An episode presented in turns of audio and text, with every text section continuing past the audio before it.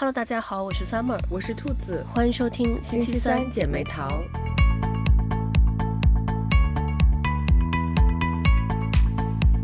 前两天我从一个朋友那边得知一个消息，就是呃，我那个朋友的朋友，我们之前其实也有过一些接触，然后吃过几次饭，那个人非常好，然后突然就得知消息他去世了，然后我朋友去参加他的告别式。他是呃年龄其实不是很大，也就比咱们可能大个几岁，没有我老公大。然后嗯是突然的心肌梗塞，嗯他是先是第一次发作是在他，因为他自己有一个公司，然后他在自己的公司嗯发病，然后就被呃急救车拉去抢救，做了一个心脏搭桥的手术。结果他其实应该是要休息一段时间的，但是可能。还是心系工作吧，家里事情也比较多，所以就没有太休息。刚好他老婆和孩子回中国去了，然后我觉得就是这个这个故事，我我听到我觉得最惨的是，在他老婆和孩子要回来新西兰的头一天晚上他走的，就是等于他和他老婆互相都没有见到对方最后一面。我觉得，而且他是就是等于是。独自一个人在家，自己一个人的时候走掉的，我觉得听起来就特别唏嘘。嗯，然后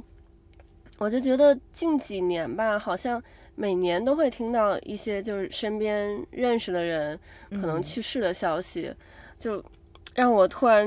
想到之前看那个《我可能不会爱你》里面，它有几条那种初老症状嘛，然后其中一条我记得就是说，参加告别式的机会比参加婚礼的机会要多。因为我现在感觉已经很难参加婚礼了。我以前其实我特别想当伴娘，然后 结果一直没有机会当伴娘。我现在感觉我可能以后以后也没有太多的机会能当伴娘了，因为我都连孩子都有了嘛。但是可能真的。现在三十多岁的这个年纪，已经开始慢慢会参加一些同龄人的告别式了。哎，是，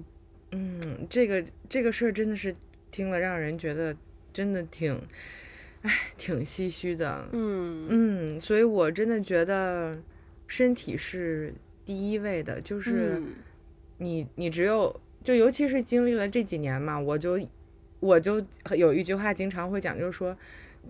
要先活着，你只有活着才会有以后。嗯嗯，对对，所以就是真的，我觉得要要先照顾好自己，你才能有能力说去嗯照顾你的家人，有有余力去做你想做和喜欢做的事情。嗯，要不然就是什么都没有了。对，我觉得就是从这个朋友的这件事儿吧，我就觉得有几点，一个是。第一个真的是要照顾好身体，因为这个朋友他，呃，他工作关系就需要经常久坐，嗯，而且呢，他呃，听说也是有三高，所以好像是，嗯，生活习惯也不是很好，可能会熬夜呀，然后呃，吃一些垃圾食品什么的，所以我觉得到咱们这个岁数，真的是已经开始要养生了。嗯，其实不光是那个朋友，就我现在平常有时候跟同龄的人聊天，聊着聊着都会说到自己的身体的状况。你像我，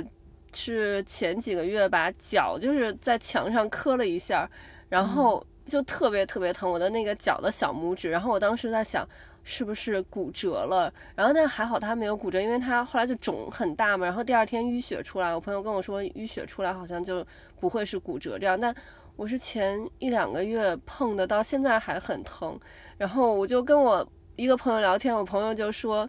他前一段时间也是脚脚趾呃骨折，还是就是骨裂，我忘记了。反正就感觉现在大家聊天聊着聊着都会说到自己身体哪儿哪儿出现了状况。嗯，对，我们这几天还在聊体检的事儿，因为嗯，就是就。刚体检完没多久，嗯，大家就会聊，就是今年体检之后的状况。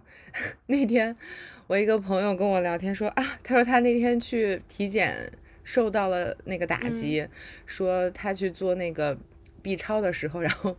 医生说他这个，呃，哎是，呃是我我忘了是说肚子上的脂肪还是肝上的脂肪，说你的这个脂肪浸润了，然后呢。然后呢，他就特别的受刺激，然后就觉得说自己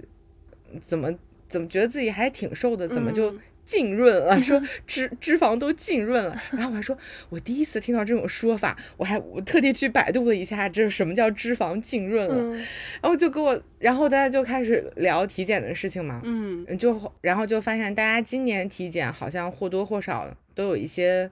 都有一些小小的问题，就不是那种很很严重的，就是比如说，比如说有一些增生啊，然后或者是又因为这几年的原因，大家都缺那个维生素 D，嗯，就是都有一些，反正都有一些以前体检没有的小小问题，就今年都体检都会有，所以大家也都开始会很就是注意，嗯，自己的，像我以前就是对什么。艾灸啊，什么这些，就是我都觉得，哎呀，这都是什么东西？然后我今年就还就是就有就有去那个艾灸，因为别人也是朋友跟我说说这个对身体很好，怎么怎么怎么样，我就也是去干了一些就感觉自己 年轻的时候非常鄙视的事情，然后现在今年也就嗯，艾灸觉得艾灸完很舒服，然后觉得身体很好，然后我有就是同事可能觉得。睡眠不好或者哪儿不舒服，还还跟他说，我说哎，你这个症状，我觉得我要推荐你去艾灸，就是我觉得以前我根本就不可能会干这种事儿。对，因为我也有被身边朋友安利艾灸。哦，我就是我感觉真的很不错。对，好像以前就不太会管中医那些事情，然后现在好像就很想要去看看中医，就想说嗯，帮我调理调理身体。对。然后我真的是就是今年体验了那个艾灸之后，真的就是感觉挺不错，就是睡觉睡得很好，嗯，就是艾艾灸完回来那一那一晚上的这个睡眠质量非常的好，然后就就感觉很会很嗯很就是你会很自觉的早睡早起，因为你到那个时间你就你就困了，嗯啊，你这个说的我也好像，因为我们这边可能。好像嗯，我不知道外面有没有地方能弄，但是我朋友他是自己买了一套那个东西，自己在家里弄。你这个说完，我也好想买一套，你有点心动了，是吧？弄一弄。对，就真的，他他那些穴位，我觉得他灸完之后。是真的很舒服，就是我会感觉有一股暖流，就是从脚底就涌上来了。我觉得真的就是被你们种草了，我要我要弄一套。对，我因为我不是特别喜欢学各种各样的东西嘛，就是总是在。不停的去刷各种的 certificate，然后那天我老公说，因为我最近又在想要学什么东西，然后老公说，干脆你去学按摩好了，感觉这个最有用。就因为我学一些其他的，比如说什么室内设计呀、什么商科呀、什么什么心理什么，他觉得嗯好像呃没有那么大的用处，说学这个这个很实用，按一按。对，但是我觉得真的还挺好的，因为我其实之前。我冬天都是不穿秋裤的，嗯，然后今年北京不是冷的非常的突然又非常的冷，嗯，然后我今年就是像下雪的那几天，我都是穿秋，我就一直把秋裤穿上了，而且我会明显感觉到我的腰和肚子的那个地方就很怕着凉，就是凉了之后会会疼会不舒服，嗯，所以就是就就会很注重那个保暖，然后。然后我就还买了一个那个，呃，就是插电的那种电的艾灸垫。然后我就会，如果就是当天回家，我就还会晚上睡觉之前会用那个艾灸垫垫在下面灸一会儿我的这个后背，就是腰这一块儿。哎呀，就觉得特别舒服，就我就觉得真的是整个人进入 进入了这个这个。中年养生阶段，就是年轻的时候就想说，艾灸什么东西，就完全啊，就是已经嗯 老了。而且其实我发现，就不光是咱们平辈儿的人，我最近听到很多，就我感觉好像几乎我身边所有人吧，就是爸妈这一辈儿的，都身体就出现了一些问题，因为毕竟咱们爸妈都已经六七十岁了嘛，嗯。这个身体也是到了这个年纪，但是，然后我们刚好在国外，就有时候就很矛盾。嗯嗯，我有一个朋友是刚刚，就是他他爸爸身体出了一些状况，然后他回国，呃呃还好就是不是很严重，然后后来他们就他又带着他爸爸一起过来了，然后另外一个朋友就又也是刚刚听说他的妈妈，然后身体也出了一些状况，就感觉真的到到了咱们这个年纪，好像总是要和这种疾病打交道。嗯，因为确实也是随着咱们都步入中年了嘛，那嗯，肯定父母也是年纪越来越大了，就会嗯就会需要开始去可能要面对一些一些事情。嗯，哎，我我今年也感觉就是，嗯，在路上看见就是救护车的情况嗯。很多，我觉得以前不会看到这么多，这么就是这么频繁，嗯。就是现在感觉很很经常能看见救护车，就是就甚至都就有一种感觉，好像每周都都能见到救护车在就是路上跑。嗯，但是以前我觉得这种情况是就没有这么这么多，今年就会感觉还还挺频繁的，所以就嗯。是就是真的大家要一定要注意好自己的身体，尤其现在年底了，其实大家都就更忙了，因为嗯。年底就特别特别忙，对，就这个时候一定要注意身体，而且今年因为就病毒也挺多的嘛，嗯。所以就是大家一定要注意自己的身体，就他，我觉得身体就真的是会给自己很多信号，所以你一定要及时的接收这个信号，然后一定要让自己去休息，就是千万别硬扛，嗯就真的其实你有一天没有去单位。问题不大，我真的问题不大，所以就是，如果真的非常不舒服的话，一定要在家休息好了，然后然后再去。对，真嗯的是。你像我这个朋友，就是他其实做完那个搭桥手术，其实很多人呃碰到这种呃心肌梗塞的状况，他可嗯能呃抢救及时，然后做了一个搭桥手术，其实之后呃注意生活习惯呀什么的。就没有太大的问题。我有认识的人，可能做过两次、三次搭桥手术，而且并且是已经都是七十多、快八十的年纪了，就是还是正常生活。但是他就是做完手术之后，他其实是需要休息的，但是他可能真的是自己的公司，然后又处在上升期，嗯。所以他就很拼，又回去工作，然后就因为好像这种事情，嗯、就是梗过之后的头一周两周吧，就很重要，嗯。然后就很容易复发，所以我觉得大家真的是，其实你后来想一想，就你人在比什么都重要，你、嗯。你去拼那个一天两天的工作，但是你人没有了，你后面就是什么都没有了。对，真的，这个太，哎呀，真听听着让，哎呀，我真，哎，嗯，真的太可惜了，就是，嗯，所以一定要注意自己的身体状况，对，这个这个真的很重要，嗯、对，然后另外我觉得还有就是，嗯、大家也脾气不要那么急，我觉得就是心态要放的放宽一点。嗯，我就嗯不是这个朋友，但是我有听过几年前有一个是朋友的爸爸，其实那个时候那个朋友的爸爸岁数不是很大，可能五十多岁，然后也是他爸爸就是脾气很急的那种，然后在国内在中国，嗯、跟邻居可能什么事情吵起来，然后突然一下就也是，呃，就是就是心梗，然后就去世了。我觉得大家 其实我发现有的时候人，我觉得人好像会有时候朝，就是你年轻的时候脾气很好，然后有时候可能越长大，然后脾气就越来越不好。呃，但有些人可能年轻的时候脾气很急，然后他可能就注意那个方面，然后慢慢调整的，到岁数大了，可能脾气就会呃，就你会看得越来越开。但是我觉得大家就是年轻的时候吧，可能发发脾气还好，稍微上岁数真的就要尽量少发脾气，因为就是整个你的那个身体的状况嗯就不太适合这么激动了。对，就是，嗯，其实有时候想想，就是，就是还是就别太去计较了。我觉得，因为有些人他本身和和你可能就不是在一个层级上面的，你去和他，嗯，讲道理，或者说你去跟他争辩什么东西，其实你是不可能去说服他的。嗯所以就是到头来可能就是生气的，然后还是自己。嗯，所以有时候我觉得，嗯，对，有些事儿就我觉得就是，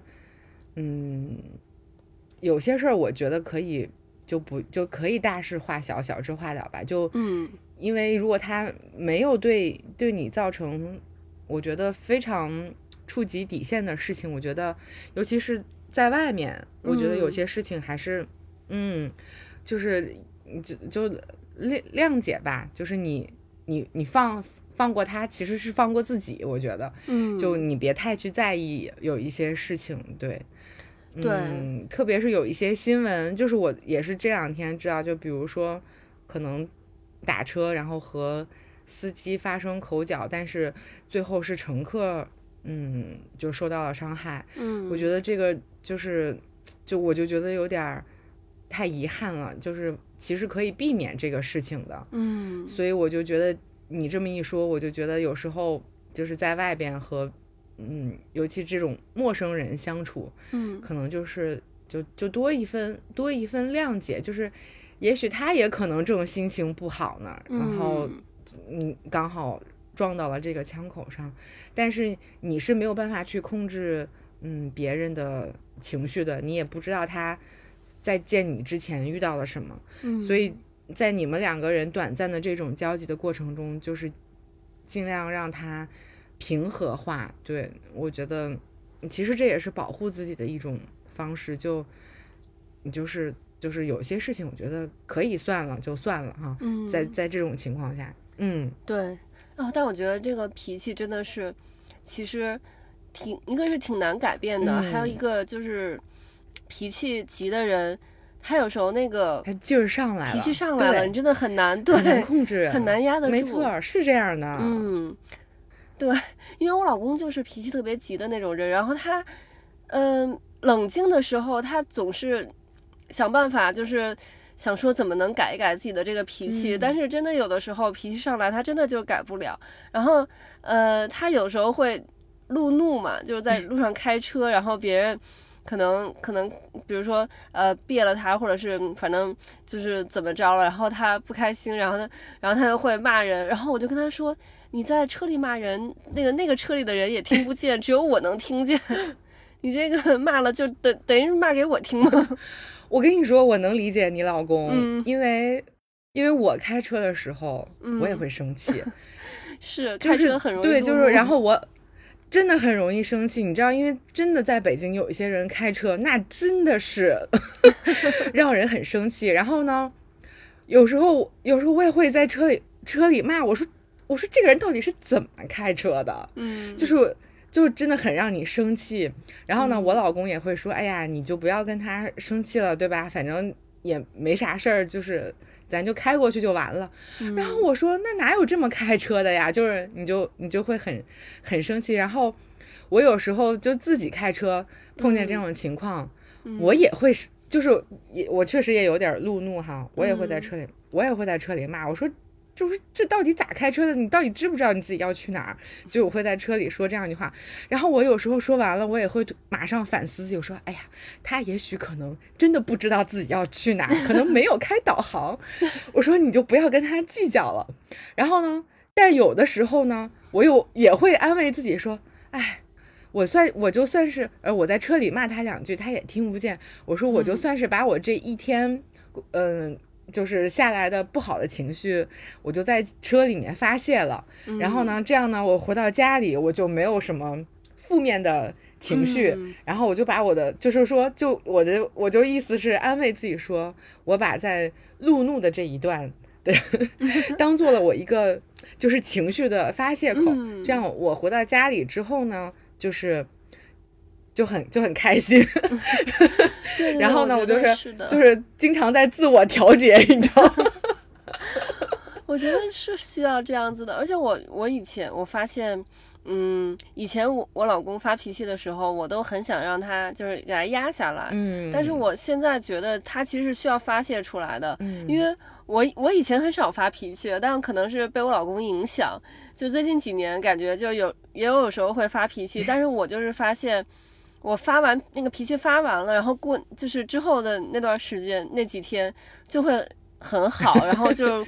对周围的人事物的那个容忍度会宽容很多，所以我就。以前我会我会去压他，现在我就懂了，我要让他发泄出来，发泄出来之后，然后他就是也会就感觉心情豁然开朗，然后就对周围 人都很 nice 的那种。嗯，发泄完就爽了。嗯，对。所以我觉得在车里面骂两句没事儿，反正那个人听不见，就是你辛苦一点儿。对，然后反正我就觉得也不是在骂我，就还 OK 了。嗯，没事儿，你可以和他一起。呃，谴责那个没有开好车的司机，就说对呀，他怎么开的？对我今年还有一个就是特别大的感受，就是人和人之间的沟通非常的重要。就咱们去年读书的时候就一直有在讲，就是夫妻之间沟通特别特别重要。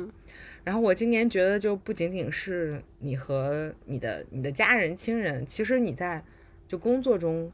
或者是别的事情上，你就是你要和人去交往的过程中，其实这个沟通也是非常非常重要的。就真的有很多时候，我觉得如果前期的这个沟通是很顺畅、很到位的，你后期做很多事情会很很顺利。就有时候我觉得可能，嗯，你就嗯，我觉得可能会减少一点点内耗。嗯，因为。就是很多时候，其实有一些内耗是别人给你带来的，嗯，然后，但如果就是如果嗯能在这个沟通上面更有方式方法，然后沟通的更好，其实是可以减少很多不必要的这种内耗，嗯，所以我今年就真的觉得，嗯，就是这个沟通技巧，这个说话的方式，嗯。很很重要，就我觉得也是每一个成年人的一个必修课。这可能能让能让就尤其是在工作上，我觉得就是就可以到事半功倍的效果。所以我觉得这也是我今年感悟特别特别深的一件事情嘛。因为尤其最近在写年终总结，然后就会感觉到就这个事情就是嗯很就是你说它。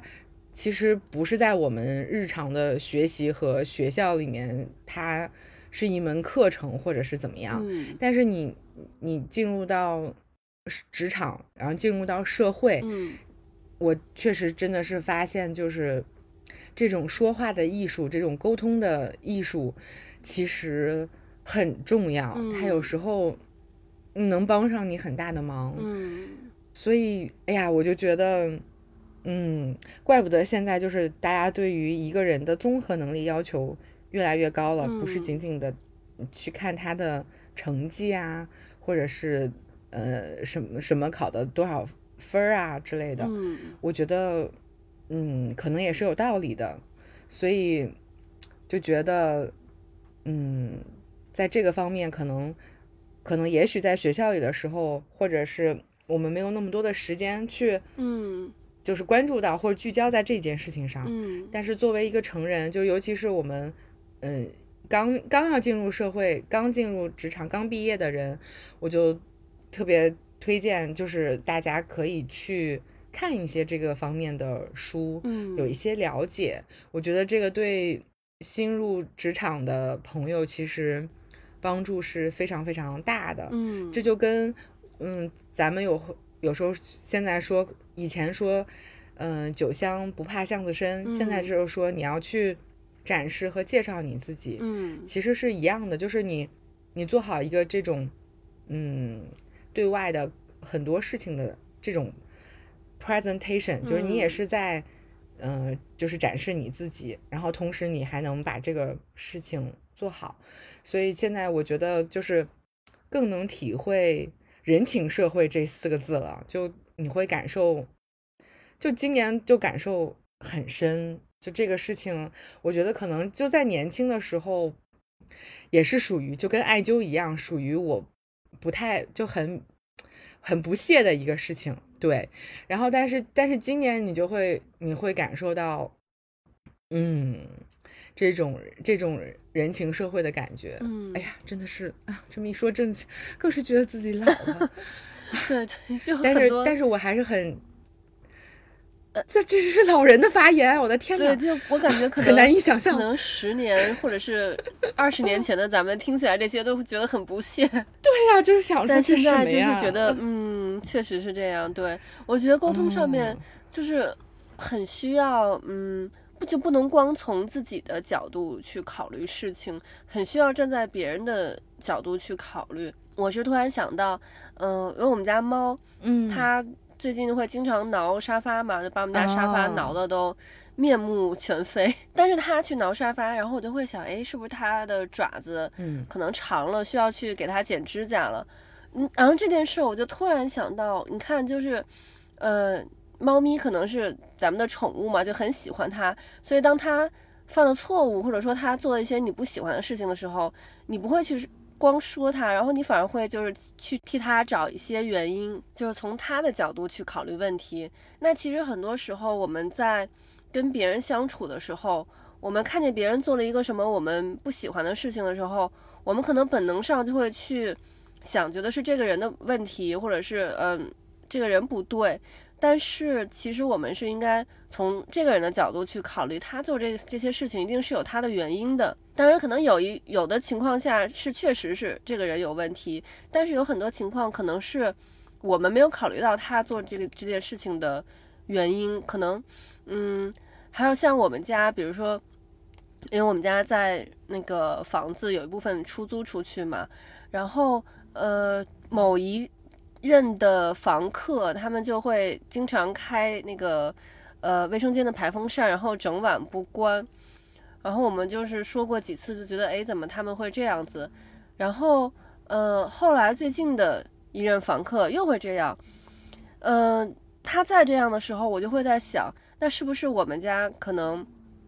呃，比如说卫生间晚上洗完了，他们可能洗完澡之后，卫生间会很潮，它的那个就是呃潮气不能马上排出去，可能可能一个一个小时、两个小时都排不掉，所以他们就会一直开着这个排风扇，所以我就会。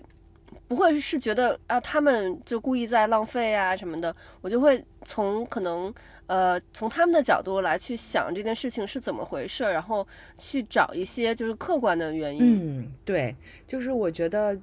嗯，站在对方的角度去考虑问题，确实是一个就是很重要的点。嗯就是这个是，其实我觉得是一种是一种双赢，嗯，就就也是一种，我觉得就是，嗯。放过别人，也放过自己，真的就是会会舒坦很多，嗯因为你就不会陷陷入到一些事情当中去去纠结，嗯，因为因为有时候你可能你没有办法去理解，你有容易去钻牛角尖，但其实这嗯个东西是会让自己不快乐的，嗯所以就是能去站在对方的角度上去来考虑这个问题，可能有一些事情反而就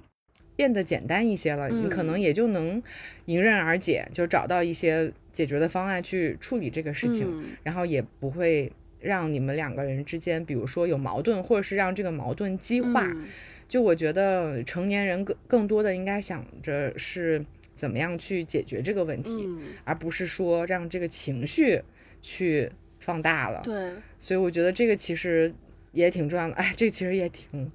挺考验 成年人的，因为有的时候真的。遇到一些事情，你你一上来那个，你就是会有情绪啊，嗯太正常了。是，肯定你上来就会先有情绪的，所以就是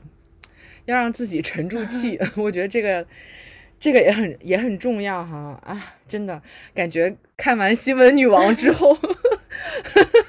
好像 嗯。嗯对，而且我觉得包括就是在嗯、呃和孩子的沟通的。问题上，我觉得其实也是需要从他们的角度去考虑事情，因为其实很多时候我们不能理解孩子的思维，就是我们有时候孩子做了一个什么事情，我们想当然的会以成年人的思维去理解他做的这个事情，就觉得很不合理。然后孩子可能做的这个事情，你就会很想跟他发脾气，嗯，但是其实你要先去问一下他为什么做，那他就会给你解释他为什么做，他以他的想法告诉你，哦，那你发现其实他可能不是故意想要去搞破坏，他其实是他。甚至可能他是好心的，像我前两天听我朋友说，他儿子用那个水 泼在电视上面，然后拿布擦，因为他儿子看到电视脏了，上面都是他自己的那个手印，然后他想去擦擦电视，但他不知道电视怕水，所以他就是直接把水泼到电视上面。那家长就会觉得，如果你不去问孩子为什么要这么做，你就会觉得孩子在捣乱呀，在破坏东西啊，把电视给弄坏了。但是你问过他之后，知道哦，原来他其实是想做一件好的事情。没错。就是成年人非常容易用自己的这种思维方式去思考问题，嗯，所以其实对孩子是这样，你对别的人也会有这种这种情况，嗯，像嗯，所以我们现在都会说要跟孩子平等的相处嘛，其实就是尊重他，然后也会站在他的角度去想问题，嗯，就不像是因为以前可能更多的就是嗯，父母是那种。自上而下的灌输嘛，嗯，我们现在其实都更希望说跟孩子是可以更平等的，就是更尊重的。我觉得尊重这两个字很重要，就是你要去尊重孩子的意愿，你要去了解他，然后你要站在他的角度去去想这个问题，就是他为什么会这么做，嗯嗯，而不是说就还是一样的，不能是一上来就是发情绪，就是。你怎么可以这么做？然后批评他什么的，但是还是应该就是，但是我觉得看到那种情况会有情绪也很正常哈，但是还是嗯，要先压制住自己，然后要先去了解他为什么要这么做，嗯，然后我们再去想这个解决方案。哎，成年人过得也是很不容易呢。对，因为我现在有的时候在我想要发脾气的时候，或者是有时候可能。发过脾气之后，然后会反思啊，说不行，不可以这样子，不可以再老发脾气，因为就很想要培养出一个情绪稳定的孩子。然后就所以，如果大家家长都是这么想的话，以后这个社会上就会出现更多个情绪稳定的人，感觉这个社会就会更和谐一点。是呢，这么一说，就是真的，家长的责任挺重的。就是 我们未来的孩子和未来的社会怎么样，就是靠现在的家长。对，所以就为了世界和平，我们就要忍一忍自己的脾气。真的是来人间修炼的，大家都是。对，所以今年其实咱们也都经历了很多事情，然后呃，明年呢，就咱们这个节目也会又有一些变化。我觉得咱们这个节目就是好像每年都会有经历一个新的一个改版。嗯，从咱们最初第一年，呃，读书变成今年可能就是，嗯，聊一些这个时事的话题，然后到明年呢，我们是想要去，嗯，做一些呃人物的这个小传类的这种介绍，呃，尤其是我们想做一些女性人物的这种传记的这个呃想法，呃，我就我当时脑子里的一个。画面就是在一张照片里头，可能在一张呃这种历史事件很有名的某一张照片里头，然后你在背景某一个可能都已经模糊到看不清、不在焦点里头的一个女性角色，然后我们就是想把那一个女性角角色给她拉到前面来，把她的焦点放清楚一点，让大家看到那个女性角色，然后嗯，希望大家呃也能从。这些呃有趣的故事里头得到一些启发呀，或者得到一些激励。对，我觉得嗯，大家也也很欢迎大家跟我们互动，比如说可以给我们推荐一些你很感兴趣或者你非常欣赏和喜欢的女性人物，然后我们也可以在节目中来来聊来分享。嗯，而且我我刚刚也有在想，我们也可以嗯邀请咱们身边我们觉得。很不错的女性朋友，比如说一起来录播客，跟大家分享一下自己的故事，我觉得也也挺有意义的。嗯，所以就希望明年，呃，大家的生活都越过越好，然后咱们这个节目也可以越办越精彩。嗯，我真的没有想到，就是又一年过去了，好快啊！我就感觉。